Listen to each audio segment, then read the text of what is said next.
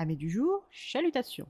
Pour les petits nouveaux, moi c'est Sekhmet et je vous souhaite la bienvenue dans mon podcast littéraire. Dans mon émission, je vais tenter trois fois par semaine de vous donner envie de découvrir des livres de tout poil, récents et moins récents. Alors, si ça vous tente, c'est par ici la suite. Aujourd'hui, je vais vous présenter le second tome du grand maître de la cultivation démoniaque de Tong Xiu Moxiang, publié aux éditions Bookmark. Dans ce second tome, nous retrouvons Wei Wuxian, connu sous le surnom du patriarche de Yiling.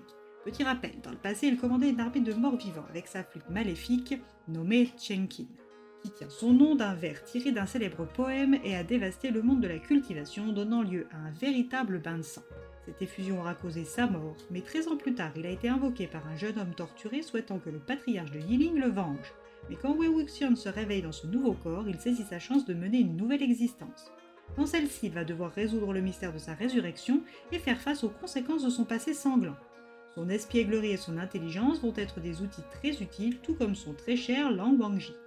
Ce cultivateur connu, aussi sous le surnom de Hang Wangjun, le porteur de lumière, connaît Wei depuis qu'ils sont tout jeunes. Sa beauté et sa grâce sont réputées à travers la contrée et font de lui un homme admiré. Ses armes sont une épée nommée Binshen, ce qui signifie éviter les affaires terrestres, et un Guking, une sitar appelée Wangji. Lang Wangji est un cultivateur inégalé. Il évite les affaires politiques insignifiantes et les préjugés sociaux. Il apparaît là où règne le chaos et le dissipe au fil de son épée et des tonalités de son Guking. Père cadet de l'actuel chef de la secte Lang, il est strict, réservé, pétri de principe, tout le contraire de son acolyte Wei Wuxian. Quand Wei est revenu sous sa nouvelle apparence, Lan l'a tout de suite reconnu.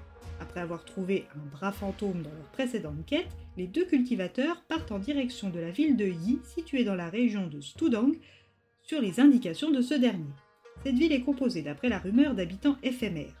Tous ceux qui y vivent meurent prématurément et la ville a construit des maisons funéraires afin d'entreposer temporairement les corps toujours plus nombreux des habitants de Yi. Wei Wuxiang et Lang Wangji cheminent donc vers cette petite ville quand progressivement ils remarquent que les mauvaises herbes le long de ce chemin tortueux se retirent pour laisser un chemin de plus en plus large mais aussi de plus en plus brumeux. Les deux hommes savent qu'ils ont suivi la bonne piste pour retrouver le corps initialement accroché à leur bras fantôme, car arrivé à l'entrée de Yi, son poing se serre. À peine besoin de réellement mettre les pieds dans cette ville pour en ressentir toute la noirceur qui y prolifère. C'est donc épaule contre épaule que les deux maîtres de la cultivation démoniaque progressent dans ce brouillard si dense qu'il est difficile d'y voir ses pieds. Alors quand une ombre se met à les frôler à vive allure, accompagnée d'un battement régulier de bambou, ils se tiennent prêts à riposter. Après le lancement d'un talisman brûleur de yin, une multitude de traînées d'épées leur répondent. Mais Wei Wuxiang soudain pense avoir reconnu des cadets. Ces derniers ont suivi une piste macabre qui les a menés tout droit dans cette ville fantôme. Les cadets s'étaient naturellement regroupés autour des deux cultivateurs quand des bruits de pas maladroits résonnent tout autour de leur petit groupe. La tension monte d'un cran et même si le brouillard est à couper au couteau, quand la puanteur de la pourriture s'est mise à imprégner l'air, cadets comme maîtres surent immédiatement qu'ils étaient en présence de cadavres ambulants. La meilleure solution, la fuite, car avec tous ces cadets encore peu efficaces et les risques d'empoisonnement par morsure ou inhalation de toxines cadavériques, Wei et Lang ne sont pas en position de tous les protéger efficacement. Alors, pendant que Binchon pourfend les monstres, Wei emmène les cadets. Durant l'attente d'une accalmie, une apparition d'une femme fantôme occupe le groupe. Akin semble aveugle et muette, mais cherche à les avertir de quelque chose, quand soudain, l'arrivée d'un homme aux yeux bandés, maniant une épée reconnaissable par les cultivateurs, appelé Shanghua, du célèbre Xiao Wongzhen, apparaît.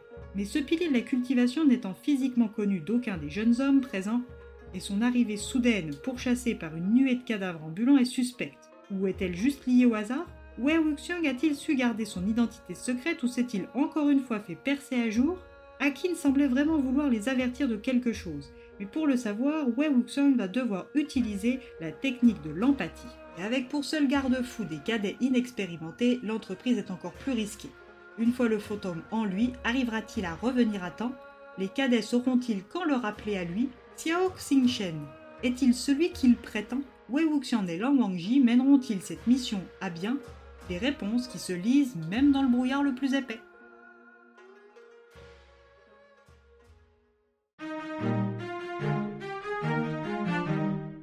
Si le premier tome posait les jalons de l'univers, celui-ci s'appuie dessus et se propulse plus loin. Un second tome plus réussi que le précédent, mais cela n'engage que moi bien sûr. Une narration plus rythmée des événements passés qui solutionnent certaines interrogations sur nos protagonistes principaux et une dans la relation entre Wei Wuxian et Lang Wangji. Tout ça ne peut laisser présager que du meilleur. Et bien voilà, j'en ai fini pour aujourd'hui. J'espère que cet épisode vous aura plu et vous aura donné des nouvelles idées de lecture. Si vous souhaitez découvrir d'autres petits bonbons littéraires tout droit sortis de ma bibliothèque, je vous retrouve le samedi 20 janvier prochain pour un nouvel épisode. Et si d'ici là je vous manque de trop, n'hésitez pas à me rejoindre sur mon compte Instagram ou sur mon compte at les lectures de Sekhmet. Sur ce, chalut les amis et à la prochaine!